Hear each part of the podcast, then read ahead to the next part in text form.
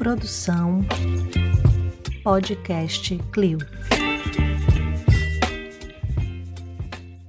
A museologia social é o estudo do fato museológico, que nada mais é que a relação entre os seres, os patrimônios e os meios.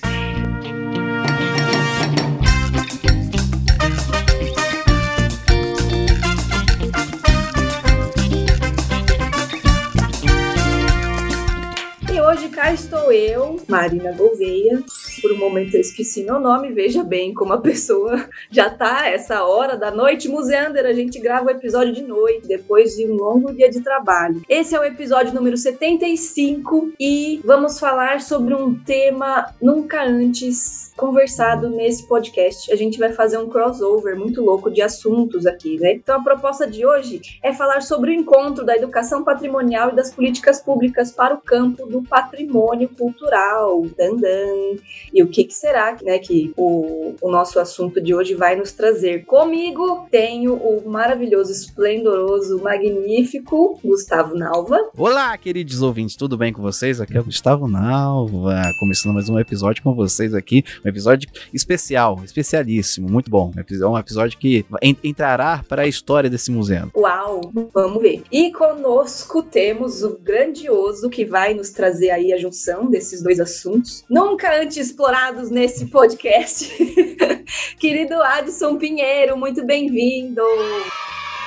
Olá, Marina. Olá, Gustavo. Antes de tudo, obrigado pelo convite. É uma honra estar aqui nesse podcast também para a gente discutir, conversar, debater, fofocar, fazer aqui todo o movimento nesse podcast aqui para falar do que a gente gosta, né? Sim, gostamos de fofoca, principalmente. gostamos, gostamos de, de, de, tudo isso que a gente falou, né? E de muitas outras coisas. Se já pelo, pelo Meet, gravando pelo Meet, a gente já fofoca bastante, imagina se a gente gravasse pessoalmente. Coitado Ixi. de quem fosse editar. Ixi, Gustavo ia cair fora.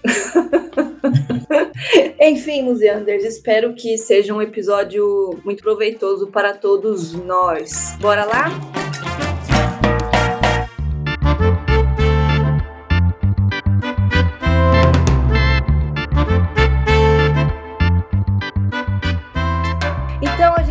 Começa abrindo com, com, abrindo com chave de ouro, eu ia falar. Funciona também, né? A chave abre e fecha, né? Vamos lá. A então, chave a... patrimonial. a chave patrimonial para a gente iniciar o assunto é como será que o Adson compreende, pratica, reflete, pensa sobre o grande e amado tema aqui do podcast, que é a educação patrimonial. A gente já tem outros episódios aqui falando sobre esse assunto e agora é a vez de Adson contribuir com isso. Bora lá? Vamos lá, Mari. É, acho que vai ser uma, uma, é uma pergunta super difícil. Acho que para todo gestor, né, que vai trabalhar com educação patrimonial, já encara é um pouco é, esse, esse tema como o salvador, né? Então, acho que para traz a educação patrimonial para o tema é, da gestão, sempre é no, no sentido de uma preocupação de fazer que as pessoas entendam o patrimônio rural, né? Que elas é, adotem né, a, o discurso que é necessário proteger o patrimônio, o patrimônio que é dito para que elas se protejam. Né? Então, é, a gente fala um pouquinho dessa educação patrimonial dentro da gestão, é refletir quais os sentidos né, que a gestão quer quando ela é, adota, né, enquanto política, a educação patrimonial. Né? E desde o começo, né, falando um pouquinho da minha trajetória, é, foi um desafio quando assumi a Secretaria da Cura de Fortaleza, a parte de gerência de projetos no campo do, da educação patrimonial. Passei oito anos, né? E a primeira questão, quando eu cheguei, foi: ah, nós precisamos é, falar de educação patrimonial. Os tombamentos e os registros não são suficientes, né? A legislação não é suficiente. Então, nós precisamos de um, um, uma ferramenta, né? Então, aí, entendendo primeiro, é, talvez uma das primeiras, os primeiros significados de educação patrimonial seja entender como uma ferramenta dentro da política, né? Só que que seria essa ferramenta de educação patrimonial, né? Qual o sentido sentido de ter ela? Seria para dizer que as pessoas é, precisam saber o que é patrimônio cultural, né? Aí a gente entra um pouquinho naquela discussão que já vem sendo debatido com os estudiosos, né, da campo patrimônio e educação. Ah, é, seria a política de elaborar cartilhas, né, elaborar roteiros culturais, né? E, é, seria essa a política de produzir material para que as, as pessoas recebam informações da forma correta de interpretar o patrimônio cultural, né? Então a gente vem, né, dentro da gestão carregado, né, com todas é, esses significados é, da importância de educação patrimonial. E é muito difícil a gente desconstruir esses significados, né? Pensando no sentido de ampliar esse tema do, da educação patrimonial para um tema que é, veja e perceba essa relação de uma forma diferente com a população, né? Então acho que quando você me pergunta assim, como é que eu compreendo a educação patrimonial, eu compreendo como a construção de uma relação, uma relação é, de, de mim com a minha cidade, uma relação de mim comigo, no sentido das, da construção dessas, dessas minhas identidades, das minhas memórias inseridas dentro dessa cidade. Quando a gente traz é, nesse sentido, a gente foge um pouquinho é, do significado de, de o patrimônio de fora para dentro, para entender o patrimônio de dentro para fora, né? Então, assim, o patrimônio é construído de dentro para fora, né? O patrimônio é construído a partir dos sentidos que eu, que eu trago sobre ele, as interpretações que eu trago sobre ele, né? Então, o que é que é refletir sobre educação patrimonial? Refletir relações, né? Relações de pertencimento, relações de identidade, relações de memória, relações de esquecimento, né? E a gente às vezes esquece, até estava comentando isso, é uma palestra que, que eu dei semana passada, é que a gente às vezes esquece que nós também fazemos políticas de esquecimento, né? Nós não fazemos só políticas de lembrança, nós fazemos políticas de esquecimento. Como é que essa educação patrimonial, ela contribui não só para a preservação do patrimônio cultural, mas ela pode contribuir também para a política de esquecimento. Em que sentido ela pode contribuir para a política de esquecimento? Porque às vezes, né, a gente usa a ferramenta para lembrar e reforçar elementos que já são construídos e já são consagrados enquanto patrimônio cultural, deixando de lado, né, todo um conjunto de outras memórias que podem estar ali presentes, né. É, um outro ponto que eu acho que é importante a gente pensar, a educação patrimonial como relação e pensar a educação patrimonial como construção diária, né? Eu acho que não existe um jeito de educação patrimonial dentro que a, que a gestão pode, pode construir. Cada bairro, cada território tem o seu jeito de interpretar o patrimônio rural. É, muitas vezes a gente, dentro da gestão, é provocado de criar modelos de educação patrimonial. Não sei se vocês já perceberam isso, né? Quem trabalha com educação museal também, né? Ah, a gente tem que criar um modelo para o público, para atingir, atingir todos os públicos. E isso é muito complicado, né? E muito é, atrelado, principalmente aos currículos, né? Então, uma das atividades que sempre foi me colocada dentro da gestão era pautar um currículo de educação patrimonial para as escolas. Mas como é que eu posso faltar uma, uma, um currículo é, se há, dentro de uma cidade há uma grande diversidade, né? Que pauta outros assuntos que para elas talvez sejam muito mais importantes do que entender a memória delas, né? Às vezes as pessoas elas estão muito mais a, a, é, é, atreladas e interessadas aquilo que é, do, é mais, dire, mais dire, atinge mais diretamente a ela, né? Quando a gente foi fazer uma atividade, por exemplo, uma escola aqui na cidade, é, se deparamos assim, ah, vamos fazer roteiros nos bairros, né? A gente tem muita aquela coisa dos inventários participativos, vamos no bairro, levamos para a proposta na escola, aí a uma das escolas disse assim, como é que você quer que eu vá é, levar a criança para fazer um inventário num bairro que, de certa forma, ela não sente segurança de fazer esse tipo de atividade, né? Então, é, pensar educação patrimonial é pensar uma construção, né? Uma construção junto com a comunidade. E, às vezes, é, é muito interessante, é, a gente hoje fala muito de uma educação patrimonial, né? Refletindo sobre educação patrimonial partir, acho que quem acompanha o podcast já deve ter percebido outras leituras, mas eu acho que às vezes é, o tema educação patrimonial ele, ele prega algum, é, alguns significados que na prática eles, ele não é exercício, é exercido, desculpa, que é a questão da participação. A gente fala muito de, quando a gente fala de educação patrimonial, de dois, é, de dois é, grandes significados. Um é a participação e o outro é o ouvir. Né? Nós temos que ouvir a comunidade e nós temos que fazer com que a comunidade comunidade participe. Só que a gente tem que ter muito cuidado com esses termos de participação e de ouvir. Por quê? Porque será que realmente se participa dentro das construções? Ou se diz que participa? Né? Hoje a gente diz até é, que os conselhos eles são a participação da comunidade nas decisões junto com o poder público do que é patrimônio ou não. Mas será que de fato a comunidade participa dessas decisões? O que é que eu falo quando eu, eu digo participar? É eu chamar para é, uma roda, é eu chamar para a pessoa me dizer o que é, que é patrimônio cultural, ou ela participa também introduzindo é, significados e novos sentidos para os termos de patrimônio cultural, outros vocabulários. Aí entra o desafio, né? Como é que eu posso criar uma política participativa que eu inclua outros vocabulários, né? O que eu chamo de identidade dentro do, da academia, para ele é um outro significado, para ele que faz parte dessa comunidade. E outro termo que a gente ouve muito, né, dentro da gestão pública é ouvir, né, todo mundo. Mas a gente está preparado para ouvir? Nós somos ouvintes, é, nós, é, e uma coisa que eu digo muito, que às vezes as pessoas é, me questionam, é, eu digo, ah, existe o ouvir e existe o escutar, né? Qual é a diferença? Não, se eu for olhar no dicionário, Adson, eu vou ver que são sinônimos, mas é diferente. Escutar e ouvir. Ouvir, você, eu posso estar, vocês estão aqui me ouvindo e pode só por ouvir, né? Vocês não é, ressignificam aquilo ali. Vocês estão ali, às vezes a gente está numa palestra, né? A gente está ali ouvindo, mas às vezes está num outro, num outro mundo, vamos dizer assim, né? Numa outra, numa outra dimensão. E o escutar é quando realmente é, eu sou convidado a ser ouvido também, né? O escutar é eu entender aquilo e ser convidado a participar. Não é, não é só é, o escutar, é eu ter também o direito a essa voz, né? Dentro disso. Então acho que educação patrimonial, né? Que vocês pensam para a gente refletir sobre educação patrimonial,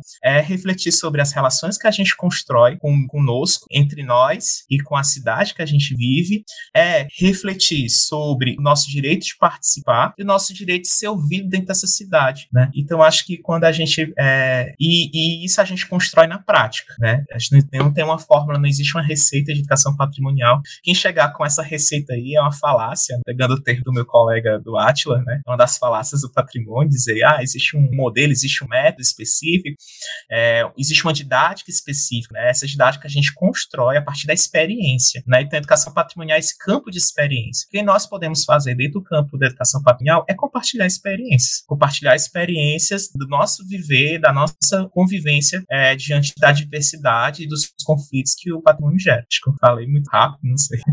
Não, eu achei muito, muito legal porque você juntou é, faces, né, de, de uma mesma coisa. Falou várias coisas também, uma coisa, desculpa, Mari, se eu passar um Pode pouquinho falar. na frente, é uma coisa que você falou que me prendeu um pouquinho, assim, que até depois você foi falando, ainda fiquei refletindo, é sobre a questão do esquecimento, né, do, da, da política do esquecimento, né, e uma coisa que eu tava pensando muito esses dias é que se a gente não tá discutindo, é necessário discutir urgentemente a questão de patrimônio e memes. Por quê? Porque memes fazem parte de identidade, né? Memes concedem, não, não só concedem identidade, mas dão, dão a, a, sensação de identidade de reconhecimento, né? Tanto que você tem memes drag, você tem memes de, de comunidades, games, essas coisas assim. Então, muitos, muitos se identificam pela, pelas essas memes. E uns anos atrás, teve um meme, que é, foi o meme do menino da baleia. Não vou falar o nome dele, mas é porque ele processou o Google, tudo. Para quem não entendeu, é o Eu gosto de quando vamos pra baleia, eu sou. É esse meme. E ele correu atrás da. judicialmente da, do direito de ser esquecido. Do, de ser esquecido, né? Mas a gente esqueceu ele? Não, ele meio que se tornou, vai, de uma, uma maneira rasa, falando aqui agora, um patrimônio da internet brasileira, sabe? Tá ligado? à identidade, à história da, da, da, internet brasileira. E ele tem, ele, ele conseguiu judicialmente o direito de ser esquecido. Ele virou, virou um mito. Ele virou um mito, sabe? E tanto que a internet interfere, interferiu já na vida real, que, lembrando aqui, gente, que até o, o, o Álvaro Borba, que é do Meteoro Brasil, até é, antes, ele já foi, é, fez parte da, da Secretaria de, de Publicação, de Secretaria de Comunicação da Prefeitura de Curitiba. Até ele participar lá e fazer a capivara virar uma, uma identidade da cidade, a capivara era só um bicho da cidade, entendeu? Ele chega lá, começa a publicar memes e fazer com que a capivara se torne uma identidade da cidade, entendeu? Hoje você chega em Curitiba, capivara pra tudo quanto é lado. Imagina, eu, eu, eu, tipo assim, é só um comentário que você, a sua fala me encadeou esses pensamentos, sabe? Desculpa. Desculpa desvirtuar um pouquinho. Tá aqui. Tá vendo? Puxou tanta coisa que o Gustavo foi parar no meme. Eu achei, inclusive, que você ia falar do, do Charlie Brown, cada escolha uma renúncia. Porque a gente tá falando, a gente sempre usa essa, essa frase aqui, Adson, uma, é quase uma piada interna já. é, porque a gente tá falando disso, no fim das contas, das escolhas e porque as escolhas são feitas e como a gente reproduz essa escolha na, nas experiências, né, no campo das experiências do, do cotidiano, né. O que me pegou é justamente é, a parte de que não há, e sempre me pega, né, não há um, um, uma receita de bolo para lidar, né, com, com as questões de educação patrimonial. Por quê? Eu vejo, assim, que a educação patrimonial, ela é meio que sistematizada, em grande parte, pela academia, certo? Então, a gente tem muito registro acadêmico de relato de educação patrimonial, nananana, é, e a, a, academia é esse, esse instrumento aí de encaixotar as coisas, né? E a, a, o que a gente chama de educação patrimonial, que pode ter qualquer outro nome para qualquer outra pessoa no ato ali da, da vivência daquilo, não cabe nessas caixas. E aí, como é que a gente sistematiza uma política pública para uma coisa que não é encaixotável? Que não vai ser uma, uma política serve para todo mundo, né? É, ela vem de, de cima para baixo e tem que, tem que servir para todas as realidades, todos os contextos. Ali de, tem que ser aplicável, né? De alguma forma ou de outra nos contextos diversos do. A gente está falando de um país só.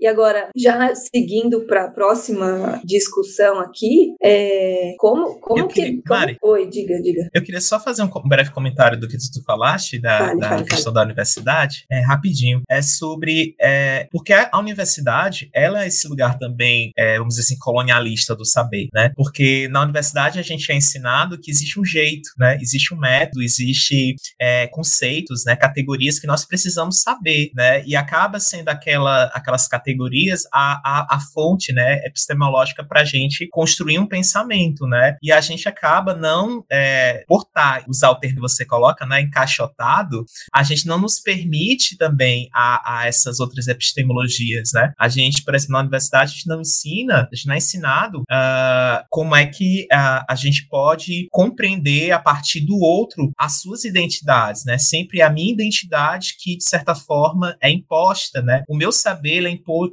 é imposto diante desse, desse, dessa pessoa. E a outra questão que tu falaste, que eu, eu me estava aqui inquieto, né? Vamos dizer assim, é essa aproximação da universidade com a gestão pública, né? Que parece parece que existe um apartheid entre essas duas áreas, né? Como a universidade ela criasse um, um, conhecimento que a gente aplicasse dentro da gestão pública, né? Então parece que assim, existe uma teoria e uma prática separada, né? Tipo, eu tenho, tenho todo o suporte teórico ali que eu aprendo na universidade e vou para o campo ali da é, dentro de uma secretaria, dentro de um órgão público, tentar aplicar aquilo ali, tentar mostrar para os relatórios, os pareceres que a gente constrói. Mas assim, é, o interessante é que essas essas duas áreas, né, deviam se aproximar mais, né? Uh, porque a gente, por exemplo, quando é técnico do patrimônio rural, nós reelaboramos essas caixinhas para dar outros significados que são nas tensões do cotidiano, né? Porque quem está ali é, dentro da gestão está na tensão, né? Está naque, naquela questão de, ah, está sendo tomada uma decisão sobre o que é que vai ser lembrado e esquecido, né? Então, é, fica naquela, como é que a gente vai justificar aquilo precisa ser permanecer, né? Então, às vezes o conceito de memória e de identidade que a gente aprende na universidade, não vai servir, porque você imagina um proprietário de bem tombado, ele não vai, eu não vou teorizar com ele o que é, que é memória, eu não vou teorizar com ele o que é, que é identidade, porque para ele a identidade muitas vezes está fora. Ele diz assim, como é que eu, como eu vou preservar essa casinha aqui? Parece daqueles castelos X, Y, Z que ele viu. No... Então, assim, há também essa, como é que a gente pode é, fazer com que é, esses outros saberes, essas outras práticas, elas sejam realmente é, entendidas como esses seus outros saberes e essas outras práticas, né? Eu acho que eu achei importante dar, aproveitar, pegar uma carona aí na sua fala para. Já se passaram 100 anos e ainda estamos presos às amarras do positivismo. Ih, rapaz. Nossa senhora. Tandan, tandan. É, eu, eu, desde o início aqui da nossa conversa, eu tô pensando, né? Ah, tudo que a gente trata, enfim, na, nos campos aí que lidam com memória, essas memórias, muitas delas é, já existiam, né? Já estavam aí antes da, da, da política pública, antes da, da, da, academia, antes de se inventarem o termo educação patrimonial, antes de se inventar movimentarem essas caixas, enfim. E elas existiam ali no campo de conflito delas, e agora a gente atua sobre isso, é, tanto como fruição, fruidores, posso uhum. falar isso, é, quanto como pensadores sobre essas práticas todas, né? E aí eu sempre, eu sempre lembro quando falo aqui de, de preservação ou não de patrimônios, esquecimento ou não, eu sempre lembro da nossa conversa com a Tainá. Eu ia falar que, disso agora. É? Agora, era isso que eu ia falar. Tainá, ela é uma restauradora conservadora de Ouro Preto. É, não sei onde ela está morando agora, porque ela passa por vários lugares e gravou um episódio com a gente. É, e aí ela compra, conta muitas histórias, assim, e uma delas é, a gente conversou sobre educação patrimonial, ela me chamou para participar de uma live com ela no canal dela, da empresa que ela tem lá de restauro, que é o Atlantis. E ela sempre conta que ela foi contratada para restaurar uma série de esculturas é, cristãs ali de uma cidadezinha, não, não lembro da onde. Só que aconteceu o que foi, né, pagaram para ela restaurar tudo, ela restaurou e depois quando ela foi, né, ter um acompanhamento ali do pós-restauro, as esculturas estavam guardadas, meio que sem sentido. É, e aí ela fica, gente ficou conversando sobre isso porque a comunidade da cidade não era mais é, cristã católica, né? Era cristã evangélica. Então, para aquela comunidade não faria sentido ter em exposição aqueles itens ali, né? Sei lá, eu, teria que ter um trabalho aí de ressignificar tudo isso, caso eles quisessem. E por quê? E para quem, não é mesmo?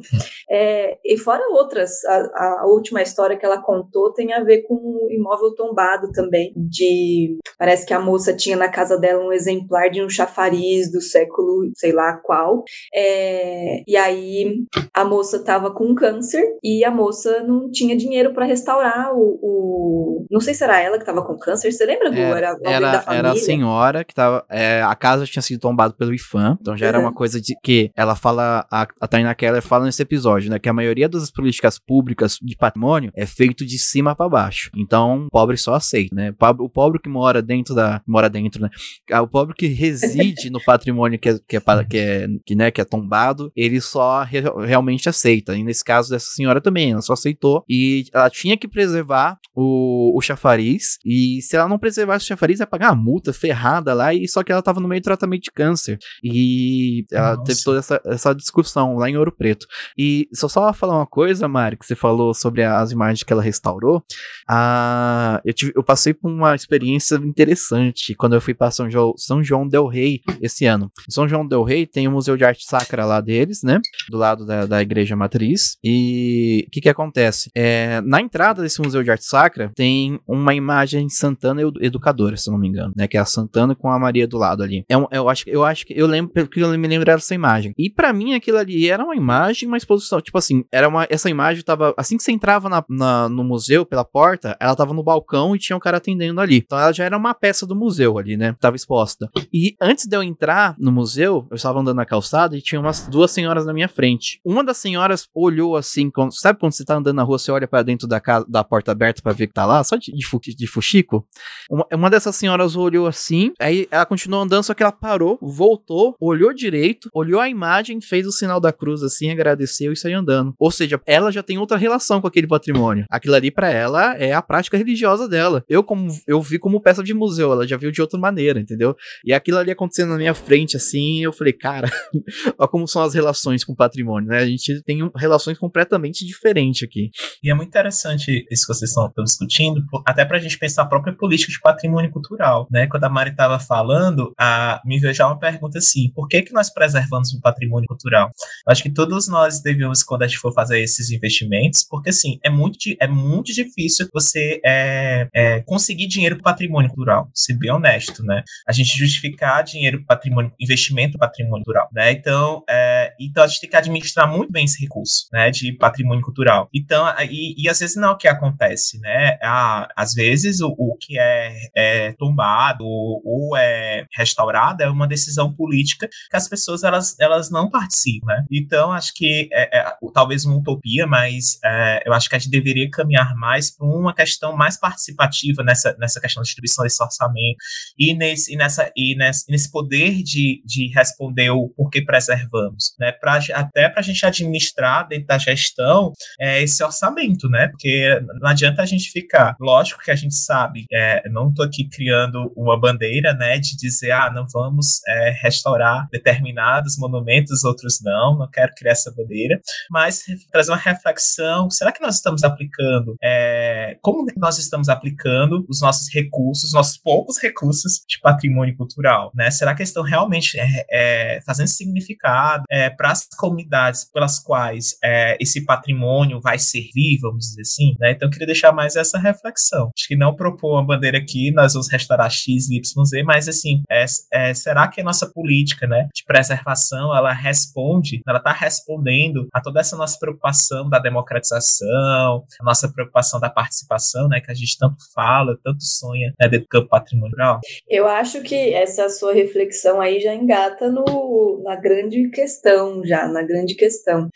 É, então a gente está dizendo aqui que há um, um, movimento de democratização, há um, um, movimento de entender educação patrimonial como essa relação é, de vários fatores, inclu, incluindo é, que se entende por participação, né? E também pensando numa participação efetiva, né? Que faça sentido para as pessoas dentro de todo esse campo de tensão e do, do cotidiano, não só da teoria, né? É, como é que você você percebe, Adson, que esses movimentos todos influenciam as políticas públicas? Ou, ou não influenciam, ou influenciam até a página 12, é, ou, ou enfim, você que tem essa trajetória na, no, nos caminhos da gestão, diga aí para os nossos ouvintes como, como que essa, esses movimentos né, que acontecem no, no campo mesmo, na prática, no, no fazer ali, no, no, nas relações humanas, como que essas transformações impactam o, a transformação nas políticas públicas. Eu acho que pensando um pouco como gestor né, e como técnico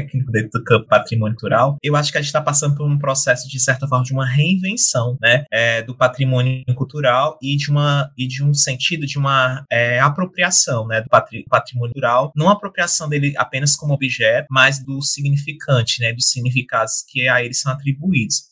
A gente vem de uma longa trajetória que o patrimônio cultural ele é visto como algo impositivo, né? Algo que é escolhido por poucos para falar de, de, de, poucos, né? De poucas memórias, né? Então a gente vem de uma trajetória é, totalmente é, de censura, né? De, de imposição de, de memórias, de identidades ao longo dos órgãos de patrimônio cultural, principalmente, né? Se a gente for pensar de ferramentas participativas, né? Ou construção de outros é, instrumentos de proteção para além do tombamento é algo ainda muito recente, né? Se a gente for pensar a questão de legitimidade das instituições, né? A gente vai pensar o IFAM, por exemplo, que é a instituição mais antiga, que é da década de 30, né? E a gente está falando de registro, né? Até a convenção da, de salvaguarda agora, né? A gente está falando mais recente, é, foi, é, foi trazida, vamos dizer assim, há pouco tempo, né? Então, outras formas de registrar, de identificar, é, e mais recente ainda, as questões de pensar a educação patrimonial de forma participativa integrada à política pública, né? Então a gente vê a partir da, dos inventários participativos do IFAM, né? A partir da experiência é, também da, dos, das ferramentas que foram construídas para as, as escolas, no mais educação, né? Que foi sendo apropriadas essas ferramentas pelas, pelas pessoas, né? Talvez tenha sido um primeiro passo para é, para democratização do patrimônio cultural no sentido de ampliar os significados e ampliar também é, o número o, não só o número, né, mas também é, o reconhecimento de partes de nós, né, partes de nós que não, era, não eram reconhecidos dentro desse campo democrático, né, então, e eu acho que ainda falta muito a gente avançar, né, é, ainda nós temos a predominância, se a gente for fazer é, um, uma retrospectiva de igrejas católicas, né, igrejas cristãs, casas de cama e cadeia, é, grandes casarões, né, ainda muito baseado no campo da estética, e pouco a gente fala, por exemplo, de, da, do, da cultura do trabalho, das memórias LGBTQIA, né, do patrimônio é, indígena, né, embora a gente ali na década de 2000, né, a gente aqui os primeiros registros indígenas, mas acho que tem ainda muito a avançar no sentido é, de mostrar essa multiplicidade né, de, de, de, grupos, né, de etnias que nós temos na, no Brasil. Né? Eu acho que ainda fizemos muito pouco para isso. Né? É, temos avançado. Acredito que as portarias do IFAM, tanto as de 2016 quanto as de 2018, né, que fala, né, que trata um pouco da política patrimônio material, a segunda e a primeira, da política de educação patrimonial, a gente tem avançado, mas eu acredito que ainda não é suficiente. Não basta a gente só reconhecer, né? Não basta é, tem que a gente tem que entender a educação patrimonial como uma ferramenta política, né? Uma, uma, uma ferramenta de, de, de disputa, de participação, de uma forma mais integral, né? E que, que independa se é um governo X, um governo Y, no sentido de, de preservar aquilo que é parte de nós, né? Que essa cidade conta, conta de nós, né? Que conta de nós e conta do outro, conta, conta de mim, né? Então, como é que nós podemos guardar esses pedaços, né? Não só guardar, mas ressignificar esses pedaços. E eu acho que também a gente tem, é, eu acho que tem muito ainda a avançar, né? Avançar também como é que o patrimônio entra na, na discussão é, das censuras, né? Que, que é, a gente tem, de pensar o patrimônio também como algo para quebrar os silêncios, né? É, como uma ferramenta política para quebrar os silêncios. É, a questão de gênero, que eu acho que a gente pouco discute do patrimônio cultural e, e, eu acho que é importante, né? A gente estar tá vendo isso. A gente fala muito dos mestres da cultura aqui, mas pouca gente fala, né? Da, do que está por trás da, da, dos mestres, dessas mulheres que também compõem essa, essa, esse fazer rural, né? Saber que, que a cultura ela também é demarcada por gênero, é demarcada por classe, né? Ela é demarcada por e, e logo se a cultura é demarcada, o patrimônio também é demarcado. Né? Então acho que pouca gente naturaliza isso muito, patrimônio cultural. E é uma coisa que eu até falei na, lá em São Carlos, né? Que eu tive ano passado, que patrimônio ele tem cor, né? Patrimônio ele é branco, é, ele é predominantemente branco. Ai, é, posso, aí... posso, posso só interromper? É, eu estava pensando em algo nesse sentido, quando você falou que a gente está é, tá rolando esse movimento, né, rumo ao entendimento de que patrimônio é uma estratégia de, de resistência, de luta, né? Aí eu pensei, nossa, é, é uma inversão, né, que, que precisa acontecer, porque durante muito tempo, enfim, a minha, meu questionamento mais objetivamente é, é como que a gente então se apodera de uma ferramenta de opressão, que, que é o patrimônio, é, de exercício de poder, que durante muito tempo foi usado para esses apagamentos, né? O patrimônio tem sido branco. Como é que a gente chama para perto esse patrimônio e usa ele como ferramenta para reverter a, a mesma o, o, a mesma maçaneta para abrir portas para lados diferentes, sabe? Como é que a gente faz isso? É um desafio, porque quando fala-se de patrimônio, é, em, eu tenho uma experiência muito curiosa com uma ocupação cultural aqui da Zona Leste, a ocupação Ermelino, há uns anos atrás. E aí, é, a Ermelino Matarazzo, perto da estação, né, de trem, é, ocupação Matheus Santos. E aí, a gente começou ali a conversar com a galera sobre patrimônio, sobre educação patrimonial, museu, lá, lá, lá. E a galera torcia a cara, assim, falava, ah, isso aí não é para mim, isso aí não, você não entra aqui não, e não sei o que, não, não, não. Aí teve, o, eu fiz uma pesquisa com os meus colegas, a gente fez um roteiro, falando em roteiros, a gente fez um roteiro ali sobre, é, fui na Jornada do Patrimônio, né, que tem um evento aqui em São Paulo, falando sobre é, movimento social como patrimônio. E aí ele super, o pessoal da, da ocupação super se identificou a partir desse link, sabe? É, e aí eles começaram então pensar que é importante sim é, pensar é, as, as, próprias relações, as próprias histórias com as próprias pernas, sabe? Mas é, eu penso isso porque quando a gente fala de patrimônio, já a pessoa torce o bico, porque é um, sempre foi um instrumento de opressão. E a gente tem que usar, né? A gente está tentando reverter isso para que esse instrumento não seja de opressão, e sim de é, multiplicação, de diversidade, de não apagamentos, né? Sim. É, é uma virada complexa, não? E é, só lembrando aqui que a Marina falou, chamou de patrimônio como uma maneira de repressão, né? Porque sempre foi usado, né? É, usando a frase, lembrando a frase de Malcolm X: não confunda a reação do oprimido com a violência do opressor, né? É sempre bom lembrar. E assim, a gente também tem, é, às vezes, é, é, é, na, é, é, pela ferramenta do opressor que a gente pode desconstruir essa opressão. Né? Às vezes a gente pega e diz assim, ah, mas agora a gente fica procurando outros termos né, para falar de patrimônio para tentar desconstruir. Mas como é que nós podemos nos apropriar desse termo, desse termo do opressor, né, patrimônio, que traz toda essa carga né, simbólica, para falar né, de, de diversidade, para falar de, de desconstrução, né? É, É, e a gente fica, às vezes, fica procurando, a gente fica muito preso assim, ah, nós precisamos de uma caixinha, né? Precisamos de uma categoria para explicar de outro jeito. Mas às vezes a categoria, ela precisa existir para a gente desconstruir ela, né? Para a gente é, abrir a possibilidade, é, é, ao desconstruir essa caixinha, a gente abre a possibilidade para a construção no futuro de novas caixinhas, que, que talvez façam mais significados. Porque eu acho que não acredito, eu, eu não acredito, né? Eu vou querer falar que é uma frase bem polêmica, talvez, que simplesmente a gente substituir por outra palavra, essa palavra pode estar, ela pode ser vazia, né? Ela pode ser uma palavra popularizada, né? De moda, que ah, eu tô fazendo é, tal prática, né? E, e, essa e essa palavra às vezes ela, ela se populariza tanto, mas ela, ela, ela é vaga. Por que, que ela é vaga? Porque a gente ela, a gente não encheu ela de significados, né? De significados para né? Para falar de outro jeito, né? Acho que é aí que é o é aí que é o desafio da gente também, né? Como é que nós podemos podemos falar né, de patrimônio cultural para que não traga essa carga tão opressora né, que a gente está falando aqui de violência, né? Como é que a gente pode é, pensar é, patrimônio para o combate à violência, né? O patrimônio combate à opressão, o patrimônio combate à, à diferença, né? Eu acho que aí é, é, é realmente desafio, mas é, tem uma hora que a gente vai ter que parar e dizer assim, nós temos que fazer isso, né? Porque às vezes a gente só fica teorizando, teorizando e vai chegar aí o futuro tá aí batendo, né? E tá nos cobrando né? O passado está aí nos cobrando, né? O passado nos cobra diariamente, né? Não, não silencie, não silencie, a gente silencia, mesmo assim, né? E são coisas, às vezes, algumas pautas que nós não podemos silenciar, né? Principalmente uma pauta que vai e vem, né? Que é a questão do racismo, né? Nós precisamos falar constantemente, não é momento X, momento Y, porque tá na mídia. Não, nós temos que falar é, sempre disso, né?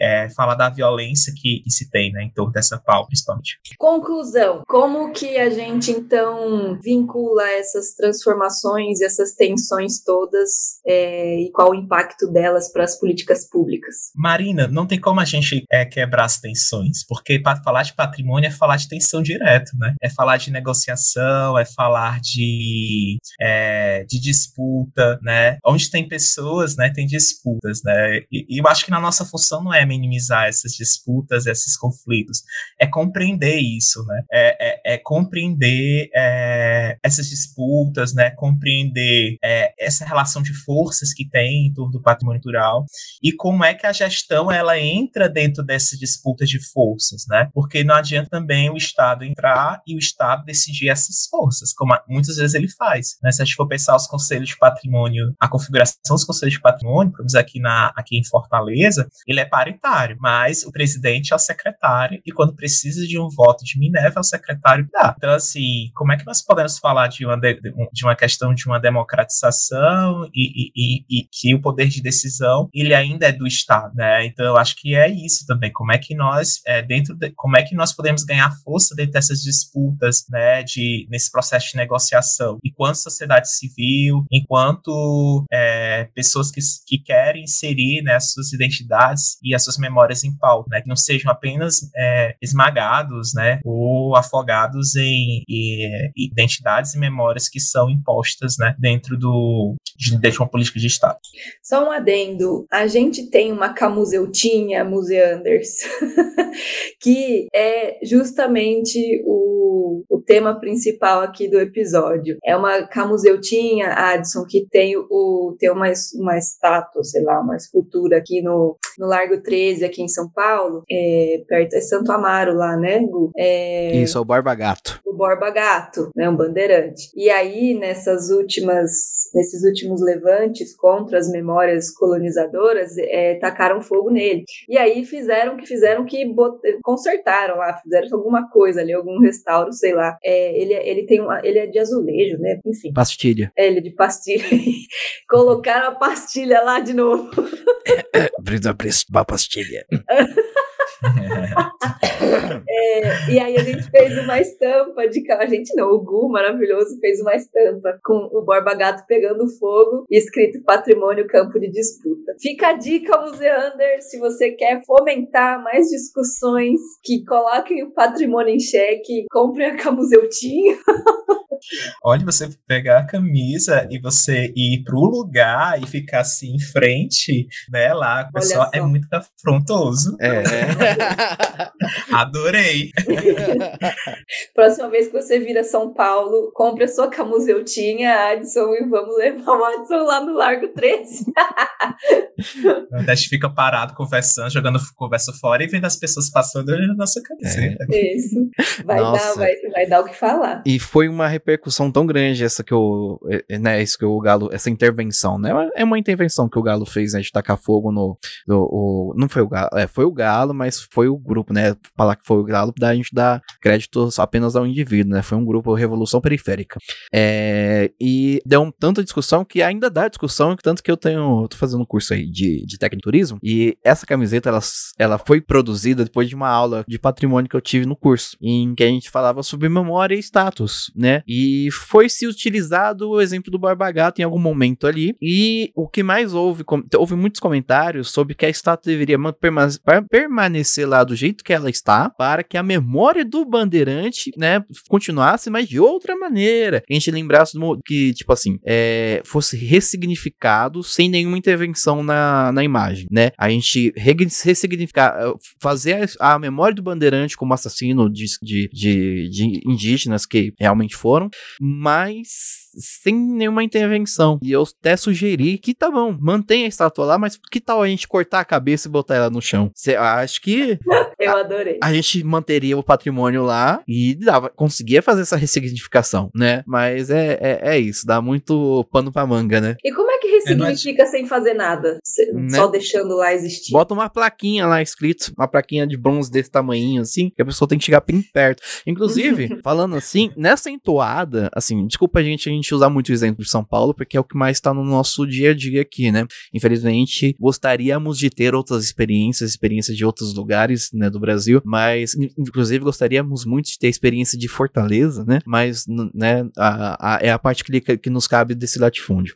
É, o, depois que tem essa, essa, essa intervenção do Revolução Periférica no Barbagato, já tá, já vinha essa discussão, mas ganha muito mais força a, a questão das estátuas negras em São Paulo. Que a gente só tinha algumas ou outras e a maioria delas representava trabalhadores, como o engraxate, né? A mãe preta, tipo, a mãe preta, né? E. Genérico, né? Genérico. E depois disso, São Paulo ganhou cinco e cinco estátuas, né? Representando figuras negras importantes da cidade de São Paulo. Tem a, a Carolina Jesus, que foi feita lá em Parelheiros, onde ela, né, terminou a vida dela lá. É, morou até, tipo, ela, ela morou aqui. Tem que ter a história dela, mas ela acabou, terminou a vida, é, tipo, né, morreu lá em Parelheiros. Tem o Ademar, da, o Ademar Ferreira e o Geraldo Fir, Fir, Firme, filme, a Geraldo Filme, né, o, o sambista, e a madrinha Eunice. A madrinha Eunice, inclusive, foi colocada, se eu não me engano, na Praça da, da Liberdade. E ela ficou um tempo, um bom tempo, né, no meio daqueles, daquela japonesada toda, daquela negócio oriental todo, sem nenhuma identificação. O pessoal chegava lá e vê uma, uma estátua de uma negra, sabe? E, tipo assim, são estátuas, estátuas de bronze do tamanho de pessoas normais, né, para fazer parte da, da, ima da imagem. Não é aquele borba-gato gigantesco feito de pastilha, entendeu? É, então parece só uma medida paliativa, né? Tipo, um, um, um pega um mertiolate passa na ferida, sabe? É, é dá muito pano pra, pra manga. Pois é, Museander, você vê que a coisa pega fogo aqui, né? E aí, eu acho também que vale aqui, já que estamos aqui com o Adson conversando, eu dei uma lida num texto dele aqui, eu vou retomar o nome. Eu achei muito interessante o nome do texto dele. Diz assim: Para além do conhecer para preservar, que é o, o grande lema aí da, que a gente conhece do campo do patrimônio, né, da educação patrimonial. Então, para além do conhecer para preservar, no plano da cultura de Fortaleza, ressignificações e usos metodológicos na educação patrimonial. A gente está falando aqui de ressignificação a todo momento, seja no, no, no, no campo de tensão, na prática, seja no, no, no, ambiente da política pública, no ambiente da academia. Tira a cabeça do Borba Gato, não tira, taca fogo, não taca. Põe uma escultura de uma pessoa negra sem identificar para que, que ela serve, enfim. É, ressignificações até do, do patrimônio em si, como estrutura de resistência e não de opressão. Enfim, para além do conhecer para preservar. Eu achei muito legal essa, essa sacada do seu do, do título, Adson. E aí esse texto tem uma pergunta que motiva toda ali a, a discussão que ele traz, né? E aí a pergunta é nada mais é que por que que é, depois desse todos dos, todos esses avanços nas discussões sobre patrimônio, tem até a ele coloca a Constituição Federal de 88 como ponto de partida. E aí eu tô adicionando camadas, né? É, esses inventários participativos, os movimentos de democratização, os, os auto-reconhecimentos, né? As próprias é, vozes marginalizadas querendo, então, exercer a sua voz, exercer ali o direito à memória. Enfim, depois de todo, por que que mesmo com, com esses avanços todos, tanto nas políticas públicas quanto na, na, na ação das pessoas mesmo, por que que ainda os patrimônios, é, os monumentos, as expressões né, da, da nossa população ainda são silenciados ou esquecidos ou por que que ainda o patrimônio é majoritariamente branco? É, essa, per essa pergunta aí foi, foi bem difícil, né? Gente, eu, eu construí. É, eu acho que parte muito é, do que. Da, da tradição, né? Do patrimônio cultural, de, de, de não fazer parte do cotidiano de discussão das pessoas, né? Porque quando aparece o, o, tema de patrimônio cultural, sempre é na mídia, principalmente, né? Que as pessoas mais consomem, vamos dizer assim. Uh, patrimônio é sempre ligado ao tombamento, né? E aquela coisa de imposição, de conflito, de estar tá atrapalhando o desenvolvimento de alguma coisa. Ah, se falar de arqueologia, lá vem o pessoal do patrimônio rural impedir a construção de determinados prédios, é, determinadas lojas, né? Metrô. Então, lá vem metrô. Então, sempre nessa pauta do desenvolvimento e na pauta do, do, do que a patrimônio é atraso, né? Que patrimônio é passado. Nós precisamos superar o patrimônio do passado.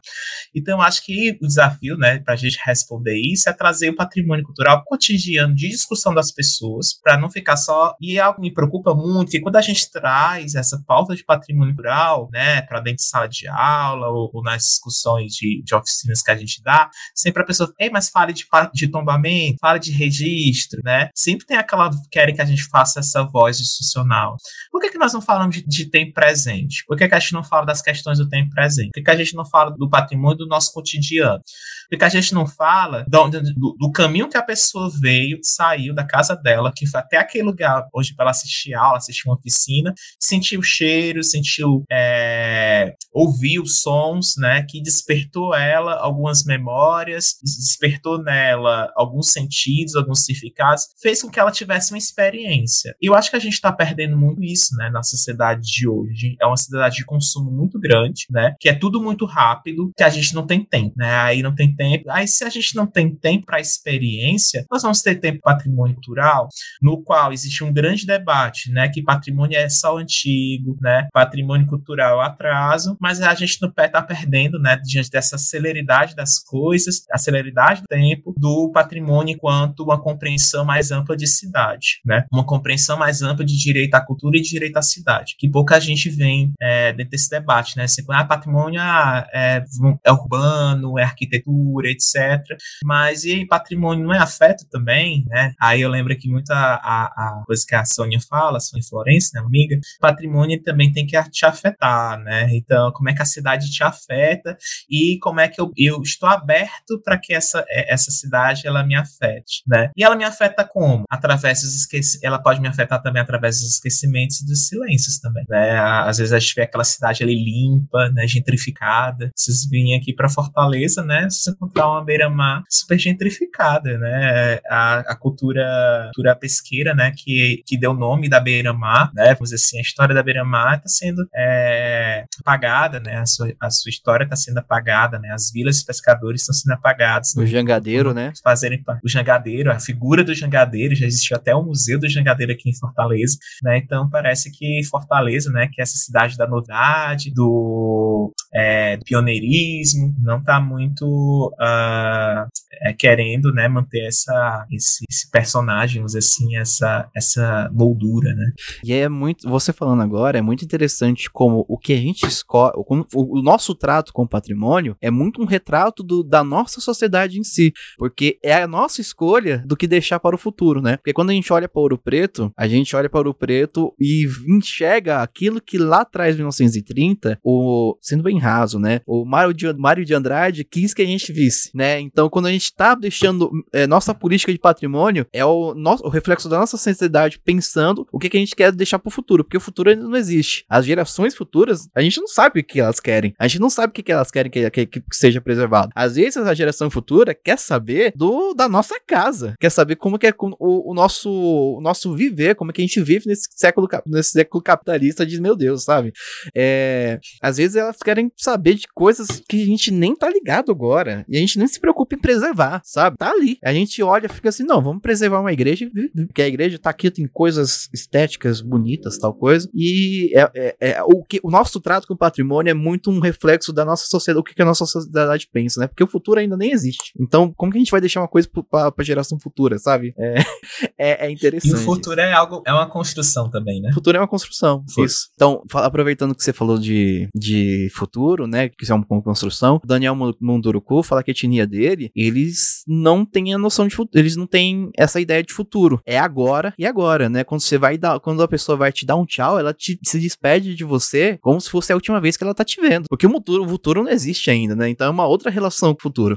No caso aqui, na relação do capitalista, o tempo é dinheiro, então o tempo é futuro, sabe? É, é várias coisas. É interessante. A gente viaja. A própria construção de tempo, né? É, é uma construção muito, é, muito, vamos dizer, capitalista, né? Essa, do, do presente, do futuro, e a gente vê outras epistemologias que não existe essa, essa, essa linealidade de tempo, né? É viver e pronto, né? É, é conviver, é experimentar. E nós não, nós estamos preocupados com o futuro, né? Sempre preocupados com o futuro.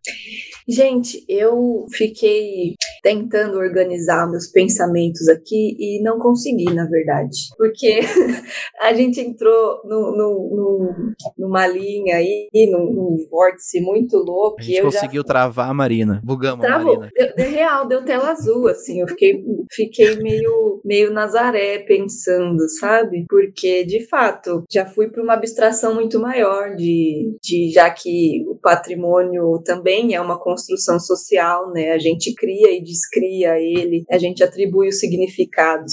É, e somos presos por esses significados que nós mesmos criamos, né? E como essas amarras são tão fortes, essas, essas caixas, elas são muito robustas, né? Olha que. Nossa, gente, eu não sei nem se vocês entenderam o que eu disse aqui. é, tava, comecei a pensar numa questão de política pública e das políticas públicas afirmativas, né? E fui parar no, no patrimônio como construção social e também a possibilidade de desconstruirmos ele. Enfim, a gente perpassa valores muito, muito tradicionais e muito, muito, muito bem plantados na nossa sociedade, né? Que foi o começo começo da resposta do, do Adson, todo Eu... esse tradicionalismo aí que nos traz uma, uma bola de neve em relação às uhum. relações de patrimônio do, do presente, né? Eu posso fazer uma pergunta surpresa pro Adson? Porque eu pensei aqui agora. Diga. A gente está falando sobre educação patrimonial. Quando a gente fala com a população em geral, a população que geral que eu falo é meu pai, minha mãe, o pessoal que trabalha comigo lá na, na, na distribuidora de livros, as pessoas que eu encontro na rua, as pessoas, né? As pessoas que não estão em dia com esse trato com o patrimônio, né? As pessoas que não são parte do nosso campo, que não têm esse entendimento que a gente tem sobre esse campo, né? Quando a gente fala sobre patrimônio, uma grande a, a grande fala que, to, que ecoa dessas pessoas, né? E eu não tô falando que elas estão erradas, nem que elas estão certas, né? Só tô fazendo uma observação, é que no Brasil falta educação para as pessoas entenderem essas coisas, né? E a gente tá falando de educação patrimonial. Ah, Adson, a pessoa olhar para um patrimônio assim e não entender por que, que a gente quer que aquele patrimônio tem que ficar de pé para ele não virar um estacionamento, construir um prédio no lugar, é falta de educação mesmo? Você acha que porque assim, é, o que a gente grande que ou é falta de incentivo, ou, e se é falta de incentivo, né, como é que a gente, né, eu acho que essa é a grande pergunta da nossa geração, né? Eu acho que para responder essa pergunta, eu vou te devolver com outra pergunta. Que educação que você está falando, né? A educação tradicional, que a gente só reproduz os dados e tal, ou a educação que a gente intervém também nesse patrimônio, a gente traz para si essa responsabilidade com esse patrimônio. Eu acho que a primeira resposta disso é o que, é que nós falamos enquanto tratamos de educação, né? É, se a gente fala de uma. Aí eu retomando aqui os, os, os pensadores né, da educação patrimonial, assim, é, como é que vai ser, é, vai ser ban é, a educação bancária ou vai ser uma educação de desconstrução, crítica, né? Então acho que o primeiro está nesse ponto aí. E a, e a segunda é, é, eu acho que também tem uma questão do patrimônio cultural que a gente pouco trata, que é da linguagem, né? Da linguagem quanto poder, né? Então, às vezes as pessoas elas elas não, elas elas falam de patrimônio cultural, mas a gente não está aberto a ouvir o que é que elas falam de patrimônio cultural, né? Até para a gente ajudar elas nesse sentido delas de compreender esse significado delas de patrimônio cultural. A gente às vezes naturaliza esses significados. Por exemplo, quando uma pessoa chama um patrimônio de algo velho, é uma construção que ela traz, que é importante a gente entender dentro desse processo educativo, porque o que é, que é velho, o que é, que é novo para essa pessoa, para é, qual a associação de a carga de significado quando o patrimônio é associado a uma coisa velha, uma coisa antiga, e ele não é atribuído a outros tipos de significados, né? Talvez o, o, ponto que precisa ser alterado é a forma da gente ler, né? De interpretar é, é, é o que essas pessoas elas estão falando, né? E interpretar de uma forma crítica do que elas estão falando, né? É, de ver a elas a, a ver outros significados. É, acho que isso é muito impositivo. É, construir com elas, né? É, esses outros significados, né? É, aumentar o repertório, dizer assim, né? Como é que nós. Acho que aí entra o desafio da educação patrimonial. Como nós podemos, a partir do patrimônio cultural, aumentar o repertório das pessoas no, é, e o nosso repertório, né? Dessa questão dessa, dessa relação horizontal, a, da, da potencialidade de construção de referências, de construção política, né, do patrimônio cultural, né? Eu acho que é isso. Acho que é, como é que nós aí você pode me perguntar como é que nós podemos falar de educação patrimonial? É tentar falar a mesma língua da outra pessoa, né? É, é, é, é a gente também nos traduzir por meio da, da fala das outras pessoas, né? Então, como é que a gente faz educação patrimonial, né? É nos possibilitando esse encontro com as pessoas, nos possibilitando aos conflitos que o patrimônio cultural pode nos trazer nesses encontros. Obrigado. Bom, eu estou satisfeitíssima com, com a nossa conversa. Já não tínhamos a pretensão de dar conta de tudo. Você quer comentar mais alguma coisa, Adson, sobre o que a gente falou?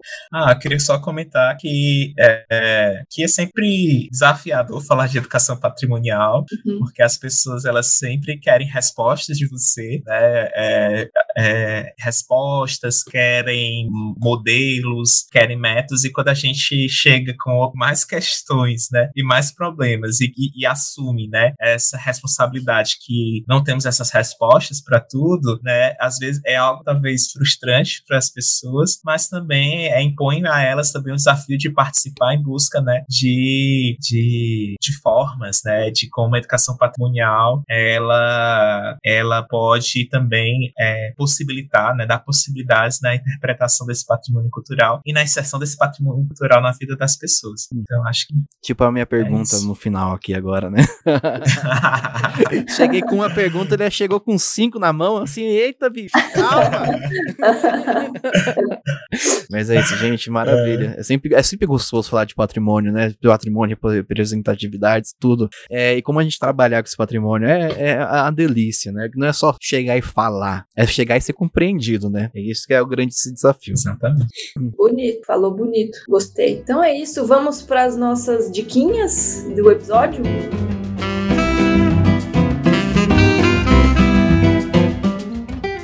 Quem quer começar com diquinhas? Ah, posso dar umas dicas aqui, aproveitar, já que a, Mari, a Marina falou do, do, do texto, né, que é, eu mandei para ela, é, da, publicação da organizada pela Jéssica Tardivo, né, que é o Veracidade, que tem esse texto meu e outros textos, né, que falam de cartografia ativa, falam da questão da educação, essa relação da educação e direito à cidade, né? Então, é um livro que eu queria indicar, né? É, e queria indicar, que, para quem não conhece ainda, a, também um, um dossiê que a, é, a gente organizou para a revista é, Que é o Educação Patrimonial em Contextos, Cartografias e, co e Cosmopercepções, né, que são dos textos que dialogam educação patrimonial e decolonialidade, né, que é um assunto que vem sendo debatido em campo patrimônio cultural. Então, vocês que quiserem aprofundar sobre essa temática também, sugiro isso. E, por fim, né, divulgar o meu, meu canal da, no Instagram, né, o Adson Underline Pinheiro Cultura, que a gente está lá trabalhando com conteúdo de divulgação de eventos, de cursos,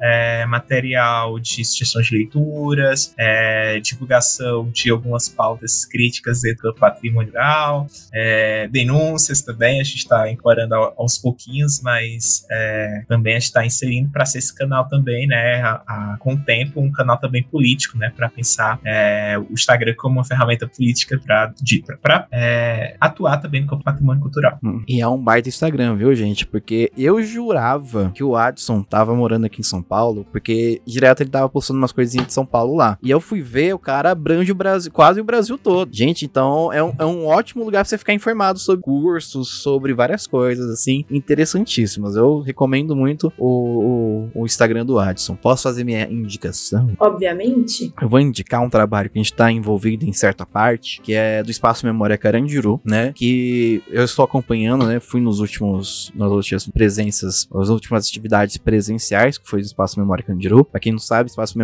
Carandiru é, começou como um espaço gerido pelo curso, de, curso técnico de museologia da ETEC e hoje agora ele tá aberto ao público, você, é dentro da ETEC ainda e vocês conseguem é, é, visitar e ver o acervo que foi salvo, foi salvo, né? Foi literalmente salvo pela Muim Basiliar, que nos, nos últimos dias ali do Carandiru, ainda como casa de detenção de São Paulo aberta, né? Foi lá e conseguiu salvar esse, esse acervo que tá exposto lá hoje, né? Grande parte dele. E, gente, é, quando a gente fala de museus e é, museus e a comunidade em si, é, o, o Espaço Memória Carandiru, para mim, tá sendo a grande experiência que eu estou vivendo. Porque é, nesses, a gente teve nesse mês de maio uma roda de conversas e uma palestra presencial no espaço, né? E mês que vem, inclusive, se vocês quiserem ver, vai ser online, né? Então vocês podem, Brasil todo pode ver. Mas teve uma roda, uma roda de conversa e uma palestra presencial e a grande parte das pessoas, assim, que foram visitar eram um, egressos do sistema prisional. Eram pessoas que já estiveram presas, né? Em linguagem simples, assim. Pessoas que já estiveram presas e é, a troca, né? Que o corpo educativo é formado com duas pessoas que também são egressas do sistema prisional, né? A Ellen e o Maurício, que o Maurício, inclusive, é, estava, né? Estava lá no pavilhão 9 durante o. Ele é um sobrevivente do, do, do massacre. E eles conversando, com, falando sobre a, a vivência deles, porque assim, eu nunca fui, nunca, né? Nunca passei pelo sistema prisional. E eles conversando, e a, e a química, não só a química, mas a interação do corpo educativo com as pessoas que estavam lá, que de certa parte é a comunidade do museu, gente, é só estando lá para você perceber aquilo ali, né? Então, é, você entende a função social do museu. Você entende na prática. É incrível. Então, Espaço Memória Carandiru, mês sim, mês não, vai ter atividades presenciais. Quando, o mês que não tiver atividades presenciais, vai ser online para ter mais acesso. Então, vão lá no Memória Carandiru e siga lá no Instagram, pra vocês ficarem ligados. É muito emocionante essa dica aí do Google Real. E museanders, a dica que eu dou para vocês não é um espaço, não é um texto, é uma reflexão. Durmam com essa ideia. assim como eu vou dormir com essa ideia. É, eu queria que os museanders pensassem nessas pessoas, como o Gu trouxe, que é, pessoas que não têm essa familiaridade com o campo, com as teorias do campo, né? Que, enfim, não trabalham com os processos de memória diretamente. É, pensem nessas pessoas e como os patrimônios se manifestam ali, são identificados no, nos cotidianos, nos nossos cotidianos, desde as ideias que a gente tem, os valores que a gente reproduz, até os lugares que a gente se identifica ou não se identifica e até as coisas mais abstratas, né, no sentido do campo dos afetos. Um lugar pode ser um, um lugar de fato para uma pessoa e pode ser um não lugar para outra pessoa. É, e a gente pode transpor isso para o metrô, por exemplo. É um lugar de passagem? É um lugar que acontecem encontros? Quem são essas pessoas? Quem são esses encontros? Quem são essas histórias que compõem toda essa narrativa. Enfim, queria deixar essa, essa reflexão para hoje. Eu realmente fiquei com uma tela azul gigantesca, assim, na minha cabeça, mas é uma tela azul boa. Por quê? Quando eu acabar o mestrado, eu conto para vocês. ah, vai segurar a gente, né? Vai segurar a audiência. Não, não, é brincadeira, não. É brincadeira. É, tem uma, um dos fios que eu gosto, gostaria de, de puxar e aprofundar nessa pesquisa toda que estou fazendo, é a relação de lazer, e patrimônio e gênero. Eu pesquiso lazer e educação museal, Adson. É, e aí tem, tem toda uma construção do, do da compreensão de lazer que é, faz sentido ali para pesquisa, né? É o, o lazer do. Provavelmente é um lazer oposto do que você está pensando. Provavelmente. Você também, Museander. Aguardem. Inclusive, tem uns episódios sobre lazer aqui.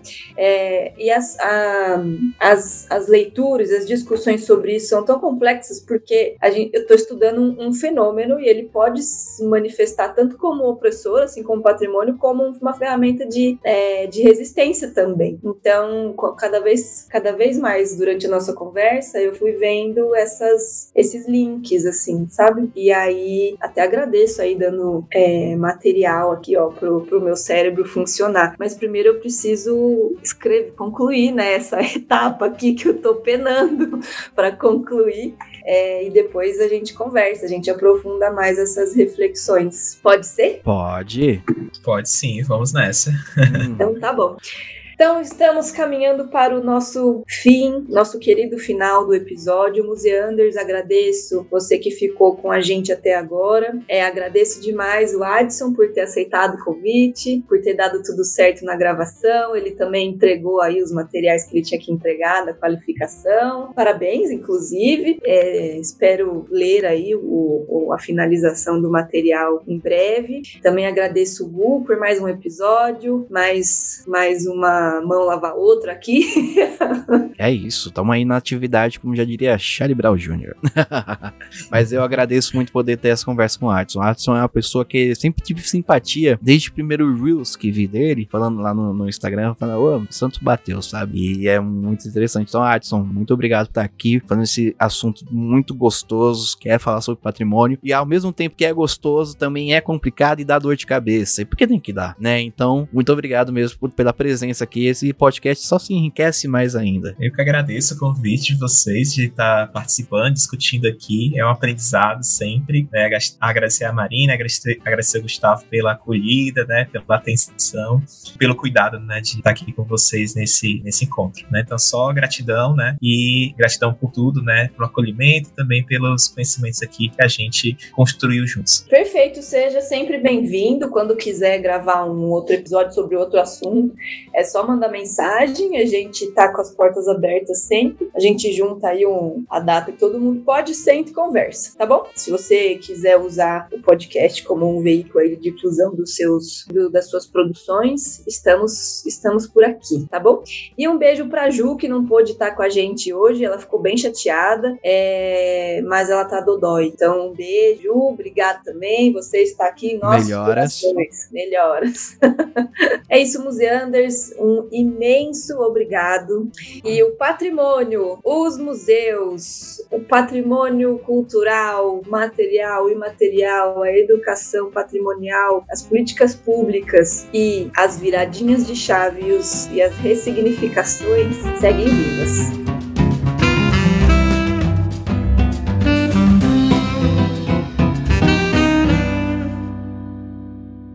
Muito obrigado, vão com Deus, valeu. Santos!